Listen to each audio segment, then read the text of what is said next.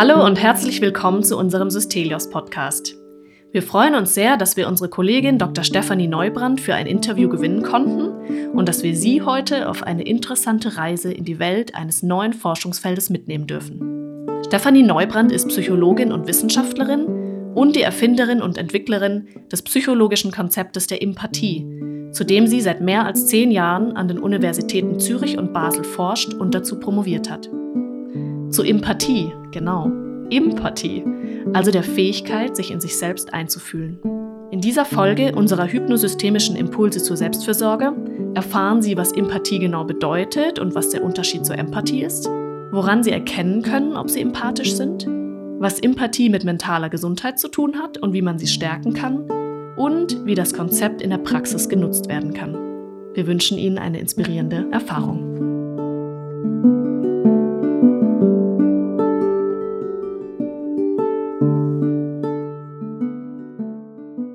Herzlich willkommen, liebe Steffi, bei unserem Podcast. Wir freuen uns sehr, dass du heute hier bist. Ich ganz besonders. Ich habe äh, vorhin dir auch schon erzählt, dass die Beschäftigung mit dem Thema Empathie schon direkt was ausgelöst hat bei mir in positiver Art. Und dass es irgendwie mir fast wie so ein, eine Erlaubnis gegeben hat, mich viel mit mir selbst zu beschäftigen ja, mhm. und mich auch verstehen zu wollen, weil es schon immer auch eine Seite in mir gibt, die sagt so, musst du es jetzt eigentlich so ganz genau wissen, was in dir passiert und wofür eigentlich. Und da danke ich dir jetzt schon mal persönlich ganz, ganz herzlich. Ja, vielen Dank, dass ich dabei sein darf. Ich habe mich so gefreut über diese Einladung und auch sehr mit euch beiden das zu machen. Wir kennen uns ja aus dem Klinikkontext inzwischen eine ganze Weile und doch äh, manche Bereiche kommt man vielleicht aufs Erste gar nicht dazu, zumindest nicht in dieser Tiefe auch mal sich auszutauschen. Und äh, das haben wir jetzt im Vorfeld schon ein bisschen gemacht. Mhm. Und ich freue mich auch, dass wir das jetzt gemeinsam tun und auch andere dabei teilhaben lassen und dass ihr mir auch die Chance gebt, über meine Forschung und Erfahrungen zu sprechen. Also herzlichen Dank euch beiden. Mhm. Ja. Sehr gerne. Mhm. Du hast hier vor kurzem deine Doktorarbeit abgeschlossen an der Universität Basel. Und ähm, da hast du dich, ähm, Luise hat es vorhin schon erwähnt, mit dem Thema Empathie beschäftigt, beziehungsweise nicht nur beschäftigt, sondern du hast die Idee eigentlich entwickelt und erfunden. Und ähm, magst du einfach mal vielleicht in ein paar Sätzen umreißen, was, was ist das eigentlich so? Also genau total gern. Und ähm, ich glaube, das ist oft auch ein ganz guter Einstieg, um sich einem Konzept anzunähern. Wie kam es überhaupt dazu? Mhm. Ein paar Sätze, ich werde es versuchen. Vielleicht werden es auch ein paar Sätze mehr. Und tatsächlich ist das jetzt schon mehr als ein Jahrzehnt her und geht auf eine Beobachtung in einer Gruppensituation zurück in der Therapie. Und äh, was ich damals beobachtet hatte, war, dass wenn Menschen für jemanden anders sich eingefühlt haben, mitgedacht haben, versuchen, versucht haben wahrzunehmen und zu verstehen, wie es dem anderen Menschen geht, in welcher Situation er sich befindet, dass ihnen sehr gut gelungen ist, sich einzufühlen. Mhm. Kaum waren sie selbst an der Reihe, schien das Ganze schwieriger zu werden. Auf einmal war es schwerer zu überlegen oder zu spüren, was habe ich eigentlich für Bedürfnisse, was bedeuten vielleicht meine Gefühle. Und äh, das ist jetzt erstmal eine ganz simple Beobachtung und gleichwohl hat die mich sehr beschäftigt. Und äh, warum hat sie mich vielleicht noch mehr beschäftigt? Damals war ich auf der Suche nach einem Masterarbeitsthema. Also hat man vielleicht schon einen offeneren Blick für das, was es äh, vielleicht zu erforschen gibt. Und ich glaube, ich hatte auch immer schon so ein bisschen die Idee in mir, das, was so offensichtlich ist, sichtbar zu machen. Weil mhm. oft ist das Offensichtliche gar nicht so einfach in Worte zu fassen, sondern wie in so einem Zwischenraum. Und äh, diese Beobachtung begleitete mich dann und dann hatte ich ein Gespräch mit einer Kollegin, die hat mir vom Selbstmitgefühl erzählt.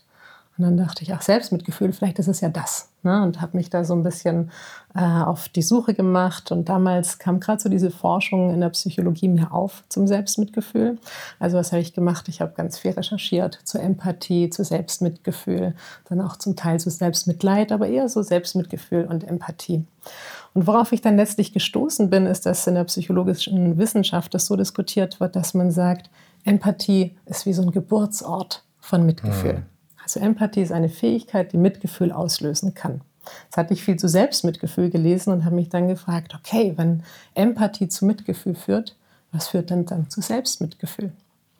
Und dieses Fragezeichen habe ich dann mit mir rumgetragen, habe dann geschaut, was gibt es denn dazu? Und tatsächlich fand ich nahezu nichts, zumindest nicht in der traditionellen psychologischen Wissenschaft. Habe das also dann meinem äh, betreuenden Professor vorgeschlagen, so in einem Nebensatz, muss ich sagen. Ich habe mich eigentlich gar nicht getraut, das als Thema zu nehmen und gleichwohl, ich möchte jetzt gar nicht so viel in die Tiefe gehen, hatte gemeint, okay, Steffi, wir machen das und wir machen nichts anderes. Ich hatte so im Nebensatz gesagt, so, wie wäre es denn mit Empathie? Und daraufhin begann dann die Reise zur Empathie und ähm, das, äh, die Reise geht jetzt ja über ein Jahrzehnt, hat äh, sehr viel Spaß gemacht, sehr viel berührende Momente geschaffen und auch viele schlaflose Nächte. und inzwischen genau ist einiges an Forschung passiert, wo wir gleich auch noch ein bisschen drauf eingehen können und natürlich auch viel an eigenen Erfahrungen. Hm. Da ist einiges an ähm, Forschung passiert, einige schlaflose Nächte auch, hast ja. du gesagt. Hm. Das heißt, für dich hatte Empathie erstmal nicht nur positive Auswirkungen. Ähm, dennoch ähm, ist es ja ein Konzept, ne, das bisher wie fehlte. Hm. Und ähm, was würdest du sagen, wofür lohnt es sich jetzt, ähm, sich mit diesem Konzept auseinanderzusetzen? Vielleicht zu einem Satz, zu dem das fehlte, um das äh, einordnen zu können. Ich glaube, es gibt nichts, was es nicht schon längst gab. Und das hm. betrifft letztlich auch die Empathie. Und äh, gerade in der klinischen Praxis, wenn man ein bisschen tiefer forscht, dann findet man tatsächlich bei wirklich sehr anerkannten ähm, Klinikern und Klinikerinnen immer wieder dieses Fazit von, und letztlich geht es darum, ob ein Mensch es immer mehr kultivieren kann, empathisch mit sich selbst zu sein und seinen eigenen Erfahrungen, also die mhm. Empathie. Während man aber eben, wenn man in die empirische Wissenschaft schaut, wo geforscht wird, wo Studien durchgeführt werden, wo man eben auch Fragebögen braucht, um Daten überhaupt erheben zu können oder andere Formen, Formen von Instrumenten braucht, da findet man tatsächlich nichts. Ja, also es gibt einfach nicht die traditionelle psychologische Forschung. Und das ist äh, im Endeffekt ähm, mein Beitrag, den ich geleistet habe, die Überführung aus der Praxis in die Wissenschaft, beziehungsweise so ein bisschen den Brückenschlag zu machen und gleichzeitig aber auch in der Praxis denen einen Begriff zu geben. Ich glaube, es ist etwas, das wir intuitiv sehr schnell spüren. Mhm. Ah ja, wir stellen uns mal vor, wir sind empathisch mit uns selbst, kriegt man eine Idee in der Regel davon. Viele Menschen kriegen ein Bild davon. Und gleichzeitig, wenn wir dann versuchen, ein Konzept davon zu entwickeln oder was, was leiten wir dann davon ab, dann wird es schon ein bisschen schwieriger. Ja? Und mhm. äh, vielleicht das da ähm, nochmal anzusiedeln und was könnte jetzt der Wert davon sein. Vielleicht was ganz spannend ist in der psychologischen Wissenschaft, ist zu schauen, Aufmerksamkeit auf sich selbst gerichtet, was hat das erstmal für Auswirkungen? Und Selbstaufmerksam Selbstaufmerksamkeit, wenn wir dieses Konzept nehmen, hat per se keine günstigen Auswirkungen. Sondern Selbstaufmerksamkeit bedeutet für ganz viele Menschen, ich richte meine Aufmerksamkeit auf mein aktuelles Selbst und vergleiche es mit einem idealen Selbstbild von mir. Mhm. Und in dieser Diskrepanz entsteht sehr häufig Selbstkritik. Bis hin zu, ich vermeide die Aufmerksamkeit auf mich selbst, weil sie sich nicht gut anfühlt. Wenn wir das weiter verfolgen in den Auswirkungen, dann kommen wir zu dem Punkt, dass wir aufs Handy gucken, vielleicht durch Instagram scrollen, dass Menschen auch zu Substanzen greifen, Alkohol trinken, um sich zu betäuben und die Selbstaufmerksamkeit zu reduzieren. Also Selbstaufmerksamkeit an sich ist gar nicht grundlegend positiv. Und das ist auch äh, im Endeffekt eine knifflige Aufgabe für uns in der klinischen Praxis, weil wir laden natürlich durch unsere Fragen eine erhöhte Selbstaufmerksamkeit wiederum ein. Das heißt, ähm, in der Forschung sehen wir sehr deutlich, es geht gar nicht darum, die Aufmerksamkeit an sich auf sich zu richten oder zu lenken, sondern es geht um die Qualität dessen, wie wir die Aufmerksamkeit auf uns richten. Das heißt, es geht um das Wie und weniger um das Was. Wie gehe ich eigentlich in Beziehung zu mir selbst? Und hier ist dann wiederum der Ort für sehr viel heilsame Erfahrungen, für sehr viel Potenzial für persönliches Wachstum und auch für Selbsterkenntnis. Und die Empathie könnte wie ein Puzzleteil dessen sein, wie gestalte ich eigentlich die Beziehung zu mir selbst. Mhm. Ich finde es total spannend, genau diesen Aspekt auch der Beziehung mit sich selbst und mit anderen, weil du ja auch in deinen Artikeln erwähnst, dass es so zwei Grundbedürfnisse gibt. Und da würde ich dich gerne bitten, ein bisschen mehr dazu zu sagen. Ja, im Endeffekt zielt das darauf ab, dass ganz viel Glück in der Beziehung entsteht. Und zwar eine Beziehung mit uns selbst und auch eine Beziehung mit anderen. Und wir sind durch und durch soziale Wesen. Ähm, und ich glaube, ähm, Mutter Teresa hat das eins gesagt, so die schlimmste Krankheit ist Einsamkeit. Und oft beginnt auch Einsamkeit in uns selbst. Ich glaube, viele von uns kennen das, dass wir in Gesellschaft sind und uns doch ganz einsam fühlen. Weil wir uns nicht verbunden fühlen, weil wir vielleicht auch gerade nicht spüren können und irgendwas trennt. Und äh, daher ist Beziehung, nennen wir es ein Grundbedürfnis, nennen wir es vielleicht was, was Urmenschliches, was wir brauchen, wie so die Luft zum Atmen. Und die Beziehung, um überhaupt Beziehung spüren zu können, brauchen wir, das ist zumindest eine These, die ich aber sicherlich auch nicht allein vertrete, ähm, die Beziehung zu uns selbst, die Verbindung in uns zu spüren. Weil da ist der Ort von Gefühlen, da ist der Ort von Gedanken und überhaupt in dieses Spüren und Fühlen zu kommen, auch mit unserer Umwelt. Mhm. Woran würde jetzt, ähm, also die, die Menschen, die gerade zuhören, ne, die fragen sich ja. jetzt schon, okay, ja, Empathie ist so ungefähr das Gegenteil von Empathie. Woran merken die denn jetzt gerade, dass die mit sich empathisch sind? Hm. Also vielleicht ne, können wir gleich nochmal drauf mhm. eingehen. Ich gehe aber auf deine Frage zuerst ja. ein. Ich würde jetzt gar nicht formulieren, Empathie ist das Gegenteil von der Empathie. Mhm. Ich würde sogar äh, viel mehr postulieren. Ich glaube, es gibt sehr viele gemeinsame Prozesse und vielleicht kommen wir da gleich mal nochmal drauf.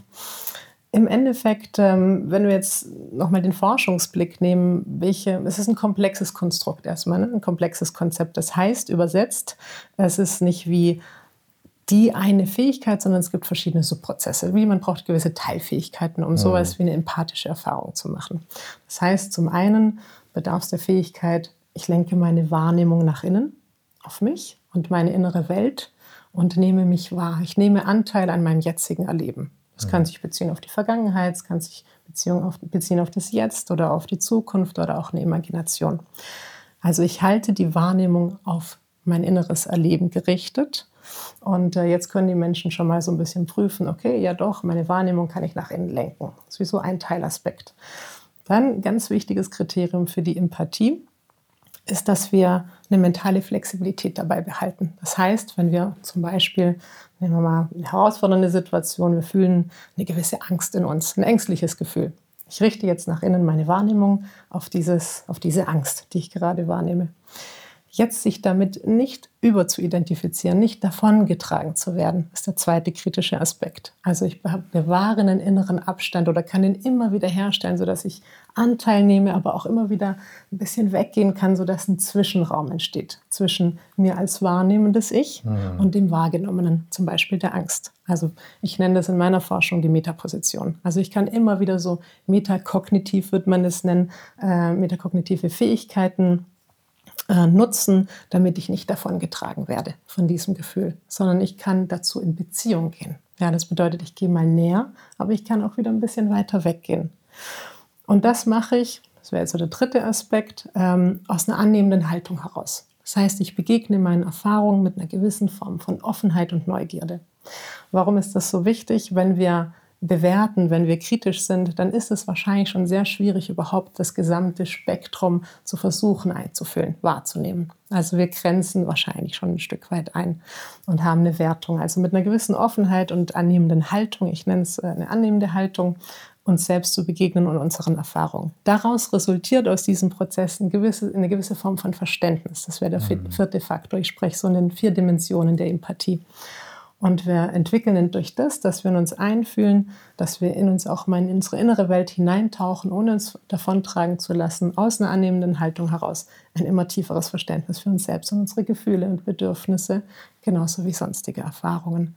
Und da kann man so ein bisschen spielen, ah ja, wenn ich mir jetzt so eine Situation mhm. vorstelle und ich spiele das mal so ein bisschen durch, erlebe ich mich da empathisch und da muss man vielleicht auch sagen, ich glaube, wir hatten so im Vorfeld ja schon ein bisschen gesprochen zu Empathie und Empathie. Und ich sagte, ja, es gibt einen Konsens zu psychologischen Prozessen, die die Empathie umfasst, aber die eine Definition gibt es nicht, sondern es gibt wahrscheinlich so viel Definition, wie es Forscher dazu gibt.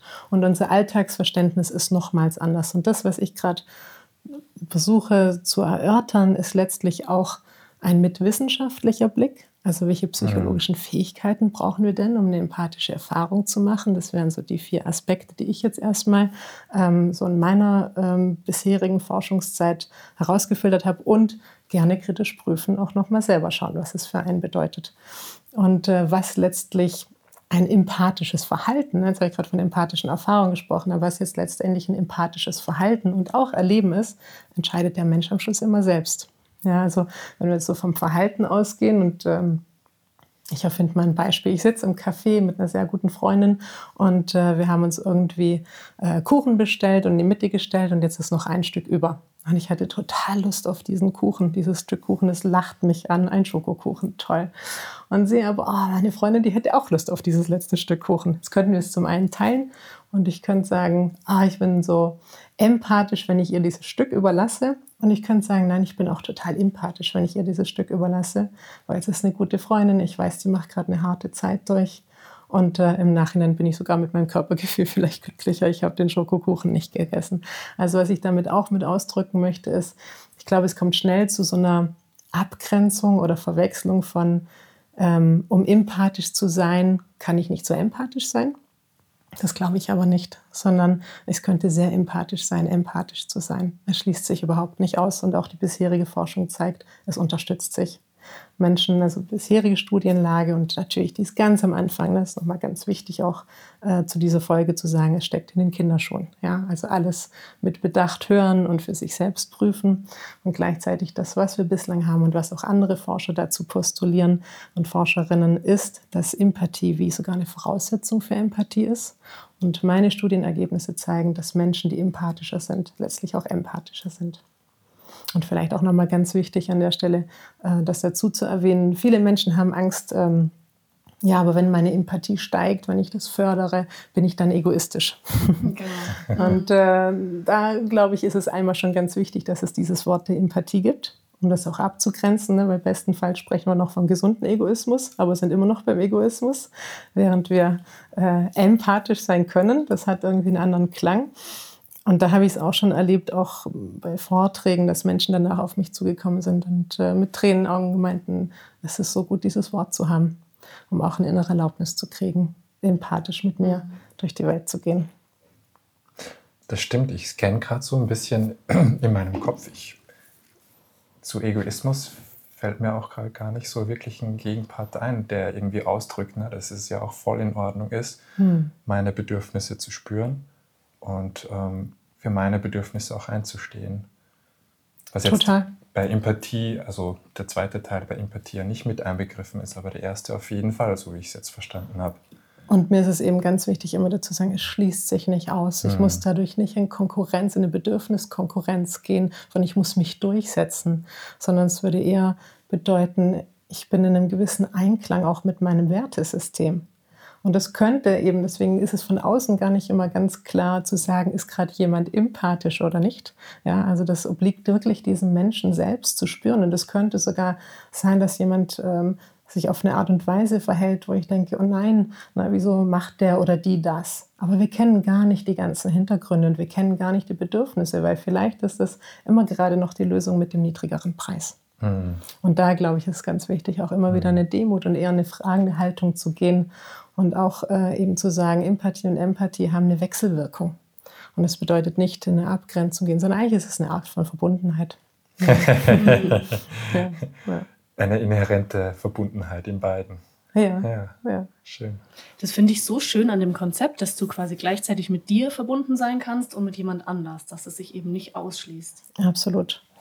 Und man könnte auch sagen, ne, im Endeffekt, was bedeutet Empathie? Dieses I steht ja, ich nenne es introversiv, introversive Empathie, also vielleicht ganz einfach ausgedrückt, wäre jetzt nicht das, was ich wählen würde, aber so eine Richtung ich-bezogene Empathie, weil ich-bezogen hat auch schon wieder so einen Touch. Und äh, Empathie als ähm, eben quasi extroversiv. Und Empathie ist wie die Wahrnehmung und das Verstehen von dem eigenen Bewusstsein.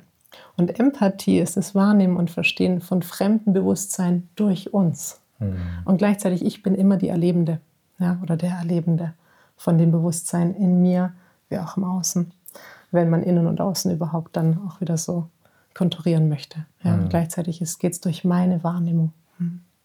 mhm. Du, hast, du bist ja Praktikerin, genauso wie Forscherin an der ja. Uni Basel.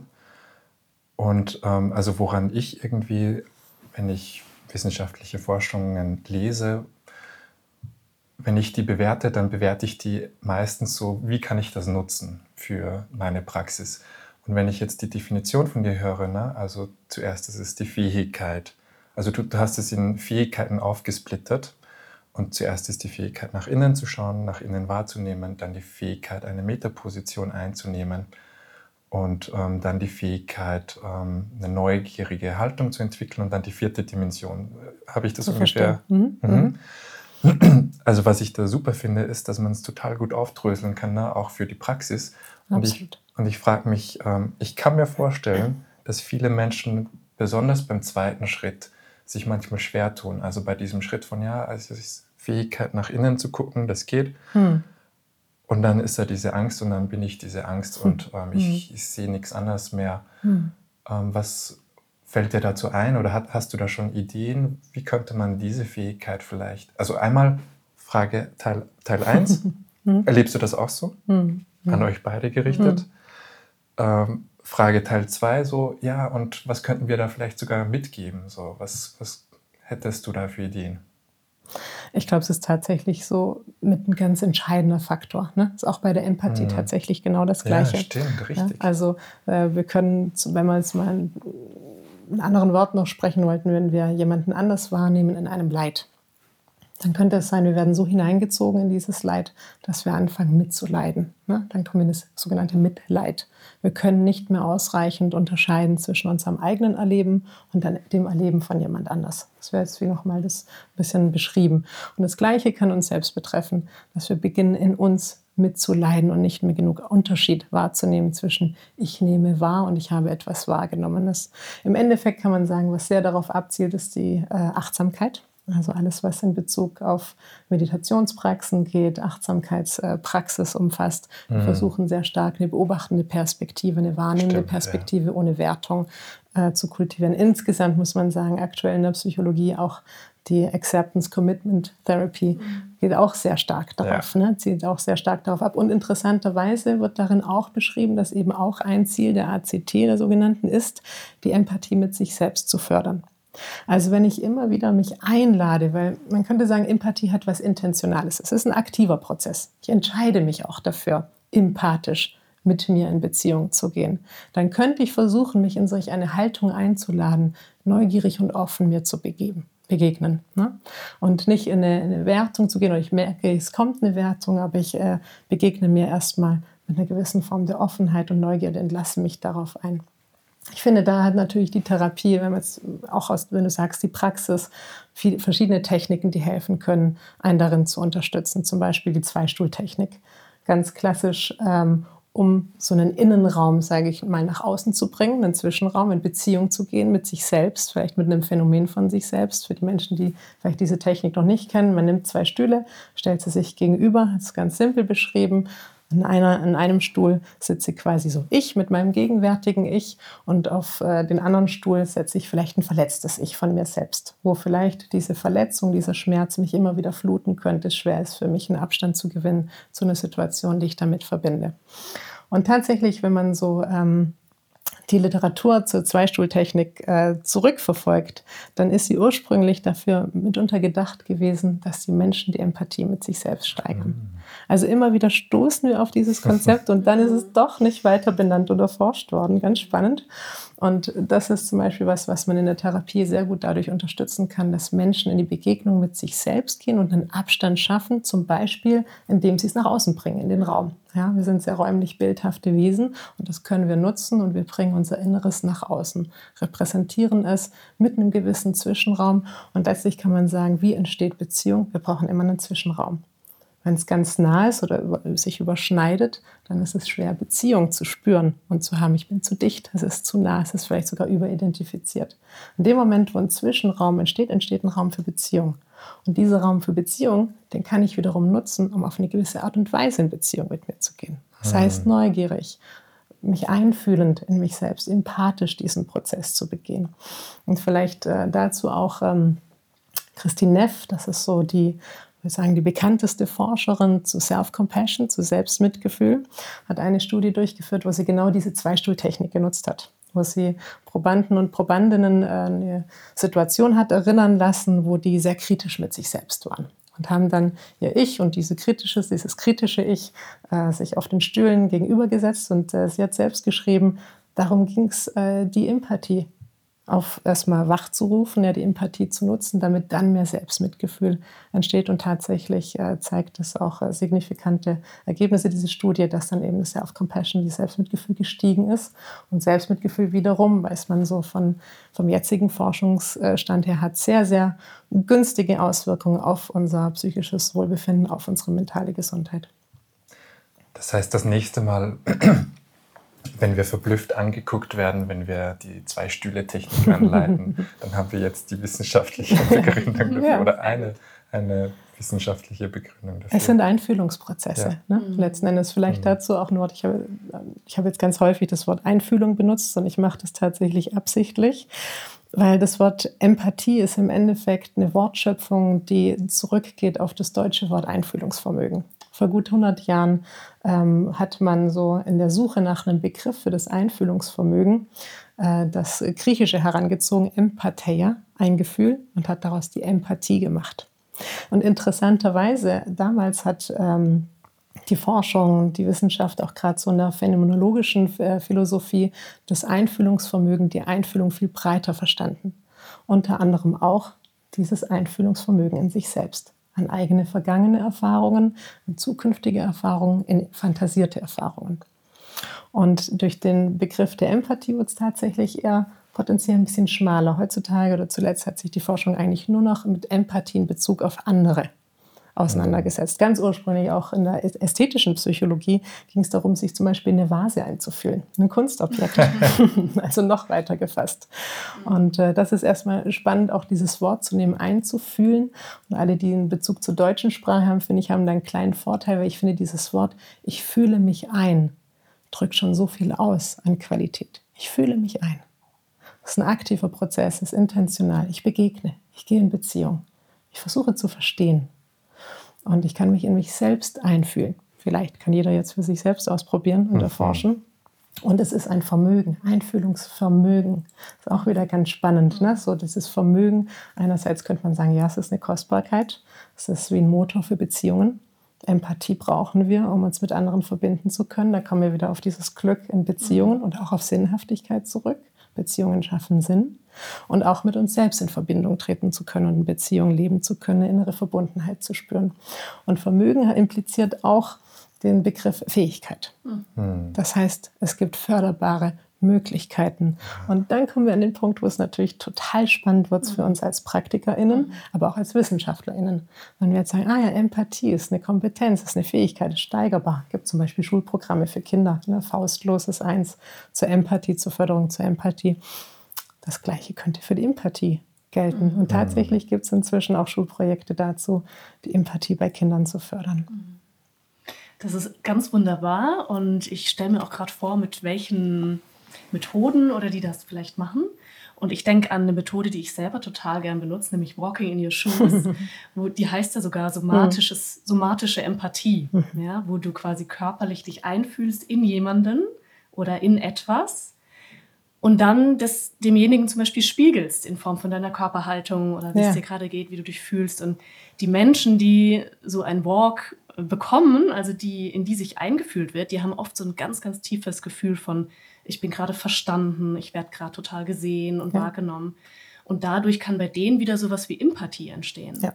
Und ich glaube, das ist für mich jetzt gerade so das Missing Piece, ja, mhm. warum eigentlich diese Methode für mich oder auch für viele andere so gut funktioniert, ja, mhm. weil sich das so gegenseitig dann wieder ähm, ja, weiterbringt. Und du sprichst da einen ganz äh, wesentlichen Punkt an, wenn man sagt, okay, angenommen, es ist eine förderbare Fähigkeit. Wie können wir es denn fördern? Das eine hatten wir jetzt gerade mit der Zweistuhltechnik. Ne? Der eine sehr direkte Interventionsmöglichkeit, wo wir versuchen können, die Empathie anzuregen und ähm, ähm, ja, eben zu, zu steigern potenziell. Und ähm, man könnte sagen, und so unterscheide ich das, ist, ähm, wir hatten es vorhin auch schon mal davon in unserer kurzen Vorbesprechung, die schon so viel Spaß gemacht hat, dass ich erzählt hatte, ja, im Oktober war eine Veröffentlichung in Frontiers. Ne? Das ist ein großes äh, englischsprachiges äh, Fachjournal. Und da gibt es jetzt den Artikel, und das ist vielleicht jetzt schon der Verweis auf die Show Notes. da alle, wird man wahrscheinlich Artikel, den Link alle, finden. Alle Links werden. genau. genau. Ansonsten kann man selber googeln, heißt uh, The Missing Construct Empathy. Und äh, ein Teil dieses Artikels widme ich genau diese, diesem Thema Okay, und wenn wir es fördern können, dann ist natürlich die spannende Frage, wie. Und äh, ich, ich führe das so ein mit, es gibt direkte Möglichkeiten, das zu fördern und es gibt indirekte. Und in der bisherigen Literatur findet man vor allem dieses indirekte, weil sich Forscher unter anderem auch gefragt haben, wieso wirkt eigentlich Empathie? Und äh, eine Antwort darauf ist, zu sagen, was du gerade eigentlich beschrieben hast, ähm, indem ein Mensch ein empathisches Gegenüber hat, eine empathische Atmosphäre erlebt, wird es ihm immer mehr möglich, diese Empathie zu internalisieren. Es entsteht wie ein Raum, der Erlaubnis schafft, auf diese Art und Weise sich selbst zu begegnen und den eigenen Erfahrungen. Vielleicht auch Erfahrungen, die ich bislang nicht habe akzeptieren können, wo ich mit eigenen Vorwürfen, Vorwürfen, Schuldzuweisungen oder sonst etwas reagiere. Und jetzt ist mir jemand gegenüber und reagiert empathisch darauf und vielleicht immer wieder, bis ich es immer mehr zulassen kann, mir selbst diese, dann würde ich sagen, diese Empathie zu erlauben und zuzugestehen, auf diese Art und Weise zu meinen Erlebensweisen in Kontakt zu gehen und dann, und so postulieren auch andere WissenschaftlerInnen, dann entstehen Veränderungen in uns selbst, in der Art und Weise, wie wir über uns sprechen. Wir können Erfahrungen mehr integrieren, die zuvor vielleicht nicht aushaltbar waren und daher eher dissoziiert wurden. Also es können wieder Assoziationen, es können strukturelle Veränderungen, wenn man jetzt noch ein bisschen in die Fachsprache mhm. wieder ab, abschweifen möchte, entstehen und dadurch letztlich auch unser Selbstkonzept sich verändern. Weil Menschen streben immer nach einer gewissen Form von Kongruenz in sich und in ihrem Selbstkonzept. Und die Empathie zum Beispiel des Therapeuten und der Therapeutin ist ein Weg, um die Empathie an sich überhaupt erst den Raum zu schaffen, zuzulassen und immer mehr zu integrieren. Das heißt, man könnte auch sagen, wie so ein Lernmodell in der Beziehung mit uns selbst. Das wäre so der indirektere Weg. Ne? Das passt auch total gut ne, zu unseren hypnosystemischen Ideen hier, nämlich, Absolut. dass wir einen Kontext schaffen, der Menschen selbst ermächtigt. Und im Grunde dieser empathische Kontext hilft Menschen, empathisch mit sich selbst zu sein, empathisch zu sein. Total schön. Hm. Das erinnert mich auch dran, wenn wir noch mal ein bisschen auf die Praxis gucken, ja. dass es ja bei uns auch, sage ich mal, eher normal ist, vielleicht auch mal zu teilen, wie es uns geht. Ne? Ähm, mit einer Situation in der Gruppe oder dass wir sagen, wir brauchen sie jetzt, ja, wir können hier keine Entscheidung für sie treffen oder ähnliches. Ja? Hm.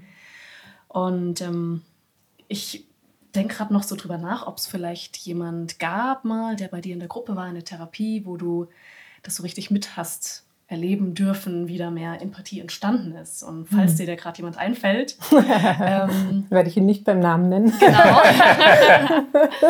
Aber vielleicht kannst du das dann noch mal ein bisschen greifbarer machen, wie du das gemerkt hast, was da für Veränderungen passiert sind. Mhm. Ich glaube, wir alle, egal wer, ob jetzt Klient, Klientin, wir selbst, irgendjemand, den wir kennen in unserem Leben, machen sehr belastende Erfahrungen in diesem Leben Leid gehört dazu. Und ähm, manchmal, um irgendwie damit umgehen zu können, wie ich es eben schon gesagt habe, machen wir das oft vielleicht auf eine sehr kritische Art und Weise. Mhm. Und ähm, wenn wir vielleicht nochmal, da sind wir ja auch wieder bei der Förderung ähm, von der Empathie mit direkt und indirekt. Ein weiterer indirekter Weg, den ich zum Beispiel auch in meinen Seminaren kombiniere ich beides. Und ein wesentlicher Bereich ist auch zu schauen, was sind denn, und jetzt in Anführungsstrichen, GegenspielerInnen der Empathie. Und es könnte eine Form von Kritik sein. Gleichwohl, es hat auch gute Gründe, weshalb das passiert. Vielleicht versucht dadurch einen Anteil in uns, einen Schutz herzustellen, wie auch immer. Also wieder deswegen ganz wichtig die Anführungszeichen. Und gleichzeitig ähm, könnte eben eins, was man ablesen kann, sein, dass man anfängt, mit den Kritikern oder den Kritikerinnen zu arbeiten. Und ich bleibe empathisch. Und ich bleibe in dieser Haltung und ich bleibe dabei. Und ich kann das alles gut hören und ich gehe empathisch und mitfühlend in Beziehungen. Und wir gehen gemeinsam auf eine Forschungsreise. Und die Stimme darf kritisch sein. Die hat total gute Gründe, kritisch zu sein. Und dann arbeiten wir mit dem Kritiker und der Kritikerin, vielleicht auch mit einem Antreiber oder Antreiberin, PerfektionistInnen, wie auch immer. Und man merkt im therapeutischen Prozess, wie vielleicht zum Beispiel die Sprache sich verändert, wie jemand über eine Erfahrung spricht. Es, es entsteht irgendwie ein Raum für eine neue Perspektive. Etwas wandelt sich. Und vielleicht so in meinem inneren Bild wäre es, wir können jetzt die Erfahrung, die wir gemacht haben, nicht grundsätzlich verändern. Jedoch können wir sie berühren. Und wir können sie auf unterschiedliche Art und Weise berühren. Auch da wieder auf unterschiedliche Art und Weise, wieder diese Qualität, die so wichtig ist, in Kontakt gehen. Und wir könnten sie mit Empathie berühren. Und es ist bereits ein total empathischer Akt, meines Erachtens, überhaupt zu sagen, ich mag mir mal meine innere kritische Stimme anschauen. Ist das nicht schon total mhm. empathisch? Mhm. Ich bin es mir wert, mir das anzugucken. Wie schön, let's go. Ja. Und äh, daher glaube ich, ich, ich hatte jetzt gar nicht einen einzelnen Menschen äh, vor Augen, sondern tatsächlich ganz viele Menschen, weil wir natürlich sagen können, das Konzept der von Systelius zielt sehr darauf ab, durch die Anteile Arbeit sind wir ständig in Einfühlungsprozessen. Mhm. Ne? Wenn wir nochmal dieses Wort Einfühlung nehmen, für Empathie auch, ständig versuchen wir Menschen einzuladen, ihre inneren Anteile weiter zu erforschen, die darunterliegenden Bedürfnisse zu erkennen, das heißt, sich mehr zu verstehen, gleichzeitig aber auch, da sind wir bei Metaposition, was du vorhin gefragt hast, wie kann man den Menschen einladen, das mehr zu kultivieren, arbeite mit Anteilen, dann gehst du sofort in eine gewisse Position, mhm. die auch was Beobachtendes hat ja, und die sich gleichwohl in Anteile einfühlen kann. Sofort mhm. hast du die Instanz, und das ist was wunderbar Menschliches, dass wir so eine sogenannte Ich-Instanz entwickeln können. Es gibt so diese Unterscheidung Ich und Mich. Ja, also ein Ich fühlt sich in ein Mich ein. Muss da immer aufpassen, dass es nicht zum Es wird. Also das ist ja immer noch, also jetzt wird es jetzt wird's komplexer. Ich hatte im Vorfeld davor gewarnt. Wir mussten nur auf uns einlassen. Wir hatten die Idee der Outtakes. Mal gucken, was passiert. Ja, also ich fühle mich in mich ein. Und die Anteile Arbeit ist letzten Endes nichts anderes. Ja. Und wenn wir merken, es tauchen zum Beispiel auf einmal mehr Anteile auf, die eine gewisse Stärke haben, die eine andere Perspektive auf Dinge einnehmen können. Und äh, vielleicht, jetzt fällt mir doch eine Klientin ein und äh, hatte, eine sehr, hatte einen sehr schwerwiegenden Verlust. Und immer wieder tauchte dieses Bild vom Versterben von diesem Menschen auf und mit sehr kritischen Stimmen und sich selbst Schuld zuschreibenden Stimmen. Vielleicht hätte ich noch so handeln können und so handeln und so da sein und so weiter. Und das war vielleicht eine sehr führende Stimme zunächst. Und am Ende des Aufenthalts hat sich die Stimme verändert und wir hatten eine Empathietrance tatsächlich gemacht. Und dann äh, sagte sie danach, jetzt habe ich es besser verstanden, auch mit dem, wo ich bislang dissoziiert habe, weil jetzt verstehe ich, ich hätte auch jemanden gebraucht, der mit mir an diesem Bett sitzt. Ich hätte auch jemanden gebraucht, der meine Hand hält. Und jetzt kann ich da sein und meinem früheren Ich gerade diese Hand reichen und da sein und in diese Verbindung gehen. Und ich bin da. Ich lasse mich gerade nicht alleine. Und es ist wieder dieses Berühren der Erinnerung, mhm. der Berührung dieses früheren Ichs, was möglich ist. Und das sind Veränderungen, das können so viele unterschiedliche kleinere und größere Zeichen sein. Am spannendsten ist es natürlich, den Menschen selbst zu fragen. ja, ich denke da auch an, an so Alltagsdinge vielleicht, weil ich mir auch gerade gedacht habe, woran würde ich vielleicht merken, dass jemand empathisch ist. Und ja. ich würde es, glaube ich, eher merken, wenn das nicht ist. Ja? Wenn mhm. irgendwas passiert, worüber er oder sie sich ärgert und dann kommen so Sätze wie, ach, das war doch klar und immer mhm. und du Dummerchen mhm. oder was, was ich da. Mhm man kennt ja hm. vielleicht das von sich selbst, aber hm. auch von anderen. Und ich finde, was bei mir da immer entsteht, ist so ein Gefühl von Betroffenheit, ja. zu sagen, ja, boah, ähm, Empathie. Ja. Bei anderen noch viel mehr vielleicht. Als, ne? Vielleicht trainiere ich auch mal ein bisschen Empathie so. Aber ähm, zu sagen, boah, so gehst du mit dir um, ja, das, das finde ich hm. total schade für dich. Und ich würde mir so wünschen, dass du irgendwie Mitgefühl, mehr Mitgefühl mit dir selbst hast, genau. Und vielleicht so ja. der Einwurf, vielleicht fast ein bisschen radikal so zu denken, wieder diese Einladung in die eigene Demut und vielleicht ist das gerade das Empathischste, was möglich ist. Wie gut, dass der Mensch gerade für sich eine Lösung hat und wie mitfühlend wiederum ähm, von, von deiner Seite in dem Fall, dass es so einen hohen Preis hat. Ja. Und dann lass uns mal gemeinsam schauen, oder lassen Sie uns gemeinsam schauen, wie der Preis vielleicht ein bisschen niedriger werden kann, falls das gerade schon passend ist. Also wieder dieses, mhm. und ich habe total Respekt vor dem Tempo des anderen mhm. und was gerade passend ist, angemessen ist im Umgang dessen, weil vielleicht könnte noch diese abwertende oder kritische Stimme auf ihre ganz eigene Art äh, aus ihrer Sicht eine wichtige Funktion haben und was Würdigendes haben. Und ich kann diese Idee reinspielen ja, und schauen, was passiert. Ich kann was anbieten. Du kannst es anbieten, genau. Und dieses, die Demut, das fällt bei mir auch gerade auf sehr fruchtbaren Boden, irgendwie zu sagen, ja, natürlich, wer bin ich, jemandem was zu wünschen, ja? Stattdessen könnte ich mal quasi mich selbst angucken, so was wünsche ich mir denn für mich? Und dann sind wir wieder auch dabei zu gucken, was kann ich denn selbst erreichen? Weil mhm. meine Empathie kann ich vielleicht stärken, kann mich darum ja. kümmern und so weiter. Ne? Aber nur weil ich jetzt denke, der andere müsste doch bitte mal mehr davon haben, ne? Mhm. Das ist ja gar nicht das, worum es geht. Und gleichzeitig glaube ich, wenn jemand vielleicht in dem Moment spricht, wie er oder sie spricht, mhm. und du bist, so wie du es gerade beschrieben hast, so empathisch mit dabei, ne? bist äh, so einfühlend, du bist präsent. Ja? Ich glaube, es braucht auch eine gewisse Form von Präsenz, um empathisch wie empathisch sein zu können. Und auch das berührt wieder den anderen. Dann sind wir wieder, allein das hat Wirkung, empathisch miteinander im Raum zu sein. Und ich bin da und ich höre zu und ich versuche zu verstehen. Und auch das berührt in dem Moment den Menschen, der spricht. Hm. Hm. Mir fällt da irgendwie noch eine Beobachtung auf. Als Therapeut mache ich ja auch viel Selbsterfahrung, mache auch Therapie.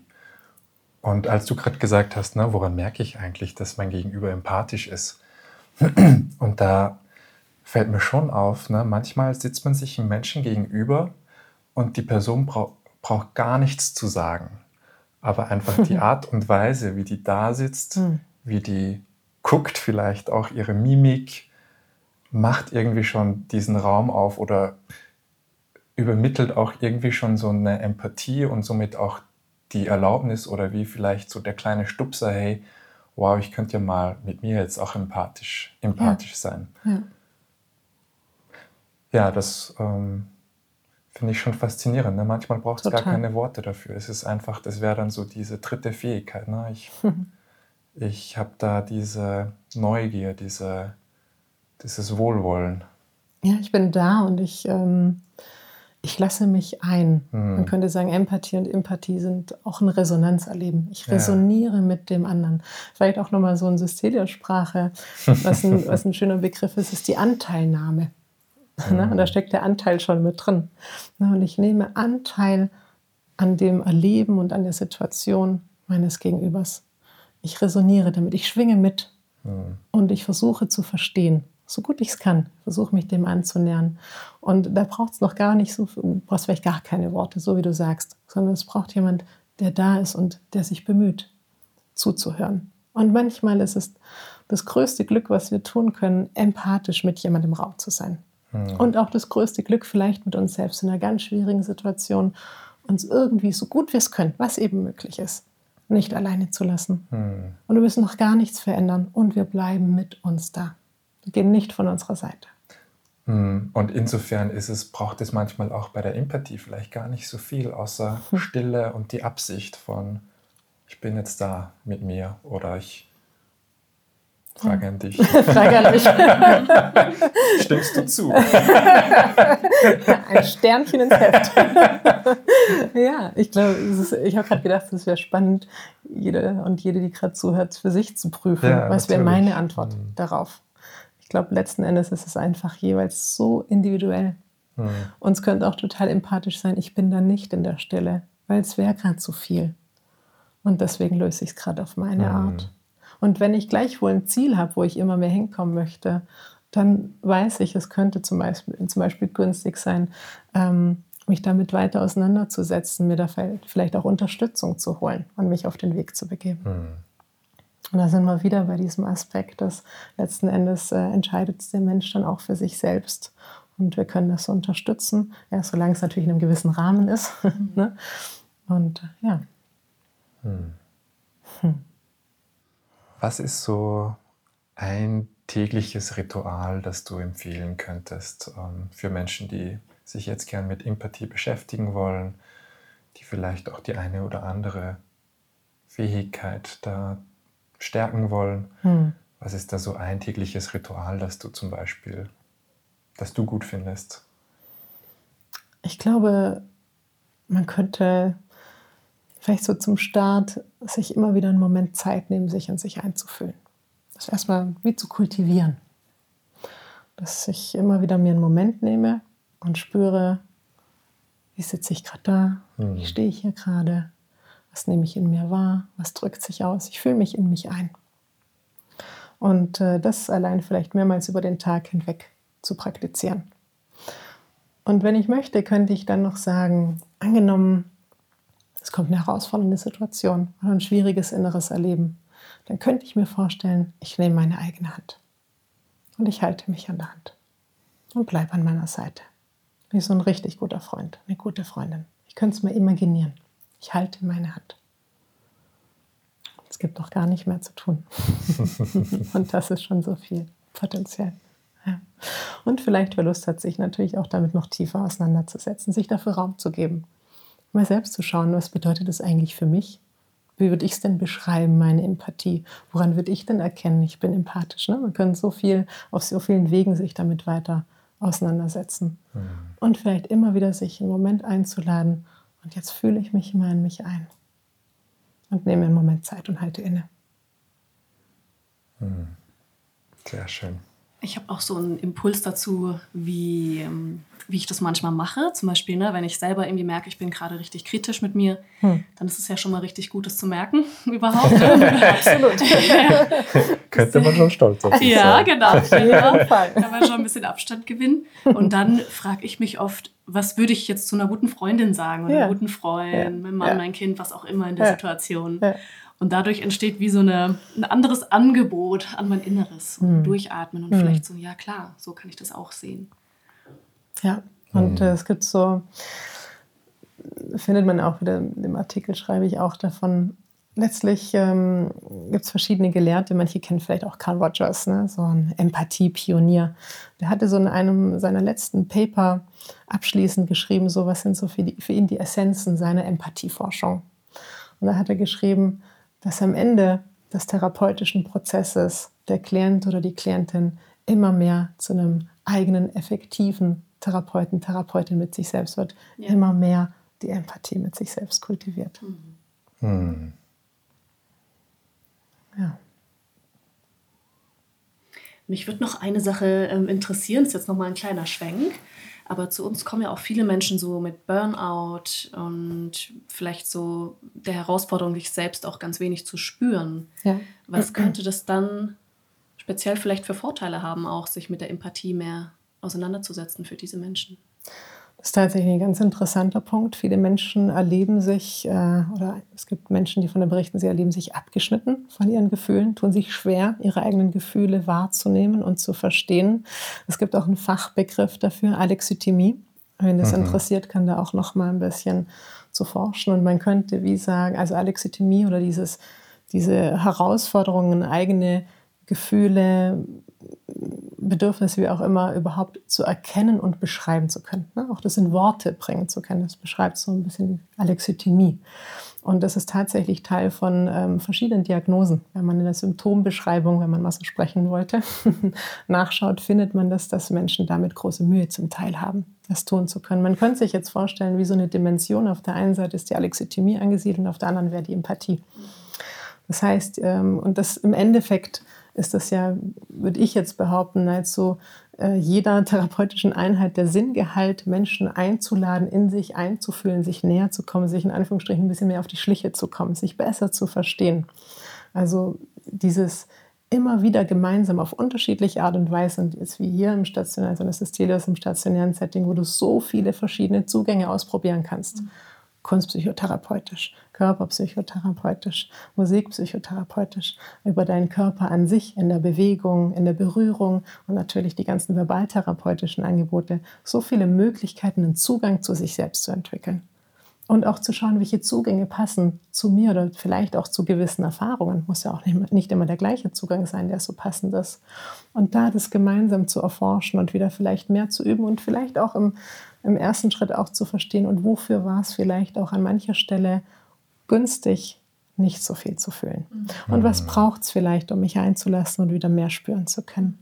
Was brauche ich vielleicht an Schutz und an Sicherheit? Und da gemeinsam auch auf die Reise zu gehen und zu schauen, also auch das wieder ernst zu nehmen. Ne? Das wäre auch im Endeffekt der, die Haltung, wo ich äh, sagen würde, die vertreten wir hier im Haus und äh, zumindest ich möchte die vertreten, immer wieder zu schauen. Und es gibt gute Gründe. Das, die guten Gründe, die, ähm, die höre ich gerade besonders, weil ich mhm. mir auch vorstelle, oder aus meiner Erfahrung mit vielen Menschen, die hier schon bei uns waren, die ich so kennenlernen durfte, dass es ja oft auch, sag ich mal, Konsequenzen hat, sich mehr zu spüren. Ja. ja. also was heißt das zum Beispiel auch für mein Leben? Kann ich denn so weitermachen wie bisher? Mhm. Zu diesem Preis, ja, mhm. will ich das? Für mhm. wen will ich eigentlich was? Was will eigentlich ich? Etc. Ne? Also das sind ja auch teilweise richtig große Fragen, die da ähm, aufgemacht werden. Ja. Und natürlich gibt es auch Lebensumstände, da hat man keine, keinen Raum, keine Kraft, sich damit auseinanderzusetzen. Hm. Und das soll jetzt keine Hypothese sein für hm. sämtliche Burnout-Erfahrungen. Hm. Ne? Aber manchmal ist der Körper dann einfach so, ja, überanstrengend. Ja. Ne? Und man weiß gar nicht genau warum. Ja. Und, ja. Vielleicht auch dazu, ich hatte einen Artikel auch geschrieben, Empathie als potenzieller Resilienzfaktor. Mhm. Das ist im Endeffekt, was du auch ansprichst mit Prophylaxe. Ne? Also die Empathie an sich zu stärken. Ich hatte vorhin von den Schulen gesprochen. Mhm. Das ist ja genau die Idee. Wir äh, laden Kinder bereits recht früh ein, auch ihre Empathie zu fördern. Ne? Einerseits sich einzufühlen in andere, aber auch empathisch zu sein und äh, das zu nutzen. Ja, und äh, im Endeffekt könnte man sagen, die Einsatzfelder der Empathie, das ist im Endeffekt alltägliches, potenziell alltägliches Erleben und nach sich schauen, für sich sorgen, ähm, ist nicht begrenzt. Ne? Im Endeffekt durchzieht es die gesamte Gesellschaft und es mhm. durchzieht natürlich unseren klinischen Bereich, unseren beraterischen Bereich. Und ähm, man könnte auch sagen, die Empathie ist letztendlich wie so ein Motor für mehr Selbstverständnis, für mehr Selbsterkenntnis. Mhm. Interessanterweise, je differenzierter ein Selbstkonzept von einem Mensch ist, also je differenzierter er ein Verständnis von sich selbst hat, desto höher der Selbstwert. Dazu mhm. gibt es auch Forschung. Ja? Und das ist, finde ich, auch nachvollziehbar. Je besser ich mich kenne, desto angemessener kann ich auf Situationen reagieren, desto angemessener und vielleicht stimmiger kann ich im Einklang mit meinem Wesen mein Leben gestalten, mhm. desto authentischer kann ich im Endeffekt in meinem Leben gestaltend sein. Ja, und desto selbstwirksamer fühle ich mich wahrscheinlich dann entsprechend auch. Und nehmen wir mal an, ähm, die Fähigkeit zur Empathie würde sich enorm verbessern ähm, auf der ganzen Welt. So. Was wäre so deine Vision? Wie würde sich das auswirken?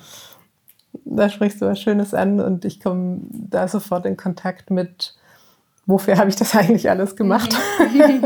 Weil äh, ihr wisst das ja ein bisschen, das äh, war jetzt nicht nur ein Weg von Applaus, sondern auch, äh, es ist auch ein steiniger Weg gewesen.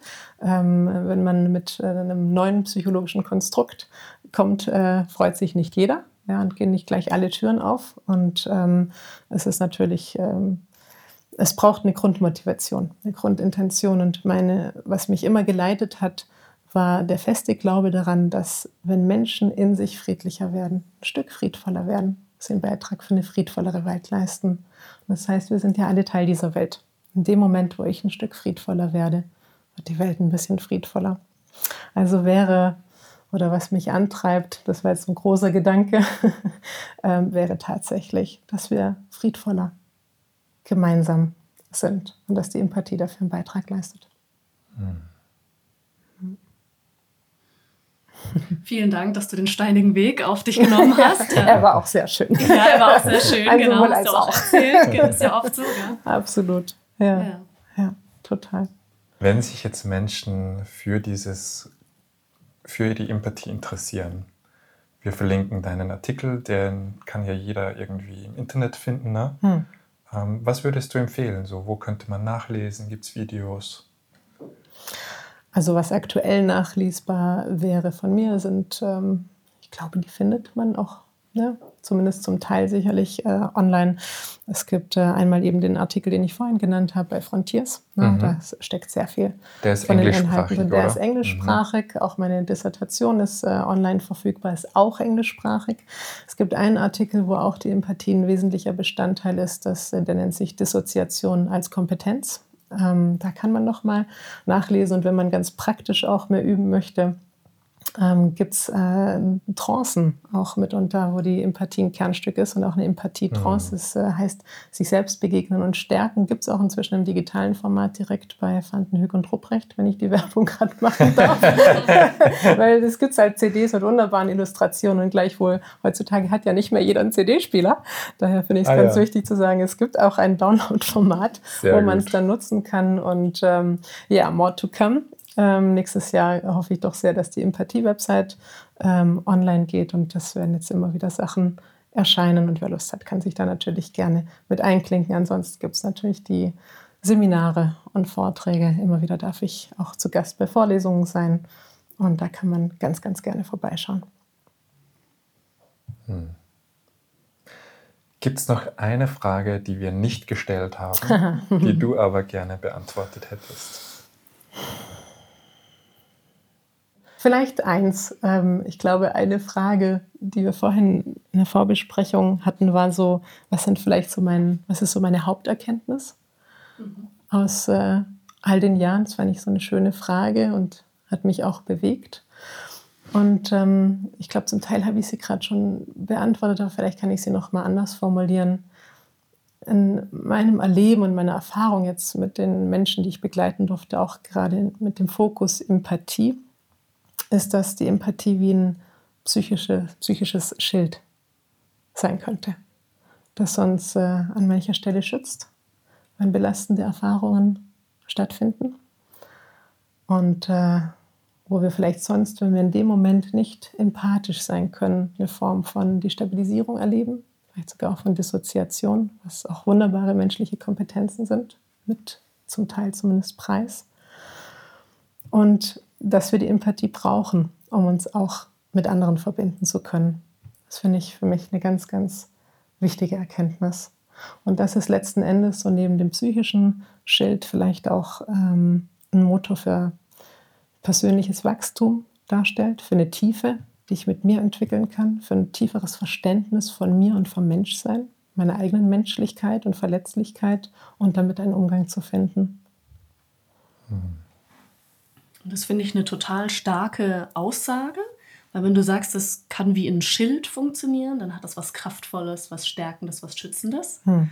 Und ich glaube, viele Jahrzehnte, die schon etwas zurückliegen, aber war eher so die Auffassung, Augen zu und durch, ne? wir beißen die Zähne zusammen etc. Und das war so die Auffassung von Stärke vielleicht. Ne? Hm. Und ich finde, mehr und mehr sehen wir in unserem Alltag, was das auch mit den Menschen macht teilweise, ja, ja. ja. Und wie die das vielleicht wiederum an die Kinder weitergeben und da macht es mhm. dann was und so weiter. Und das wie zu aktualisieren, zu sagen, nee, Moment mal, das ist eigentlich, das gibt Stärke und vor allem schneidet es uns nicht vom Leben ab. Ja? Mhm. Es lässt uns mit uns in Kontakt sein und bleiben und mit anderen. Und darum, ja.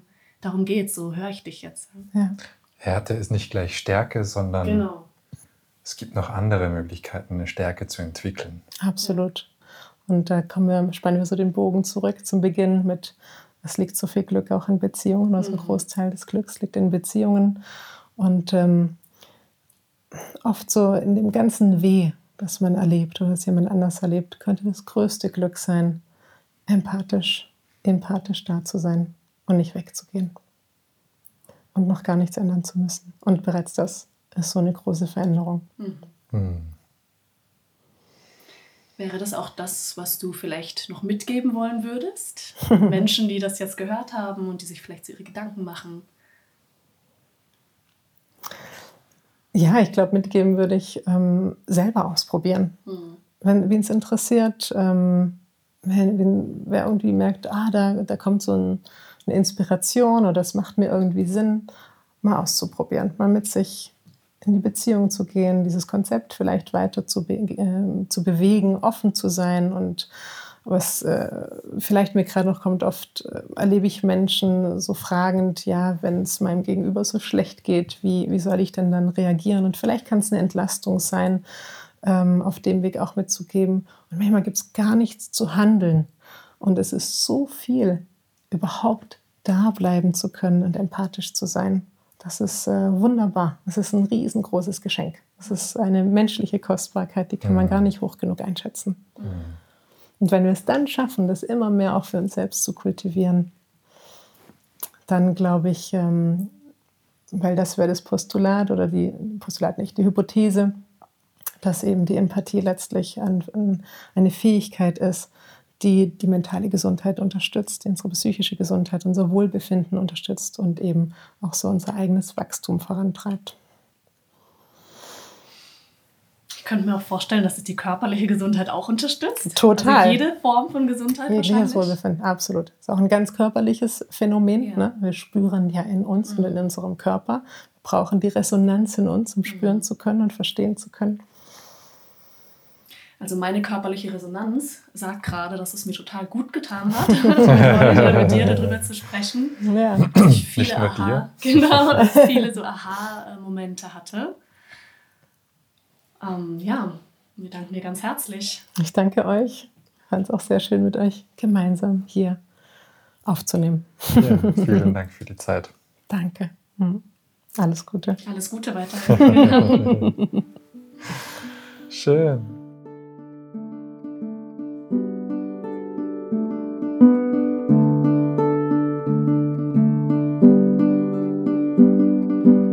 Diese Folge ist Teil unserer Podcast-Aktion zwischen den Jahren.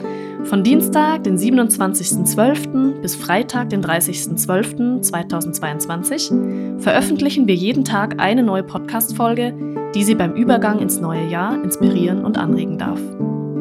Wenn Ihnen diese Folge gefallen hat, machen Sie gern Ihre KollegInnen, KlientInnen oder Menschen, die Ihnen nahestehen, auf das Podcast-Format der Systelius Klinik aufmerksam und helfen Sie uns, unsere Angebote für eine gelingende Selbstfürsorge möglichst vielen Menschen verfügbar zu machen. Wenn Sie Wünsche oder Feedback haben, schreiben Sie uns gern unter podcast.systelios.de. Mehr Informationen zum Podcast und zum Klinikangebot allgemein finden Sie auf unserer Webseite www.systelios.de. Danke, dass Sie heute mit dabei waren und wir freuen uns darauf, Sie auch in den kommenden Folgen im Systelios Podcast begrüßen zu dürfen. Tschüss und bis bald.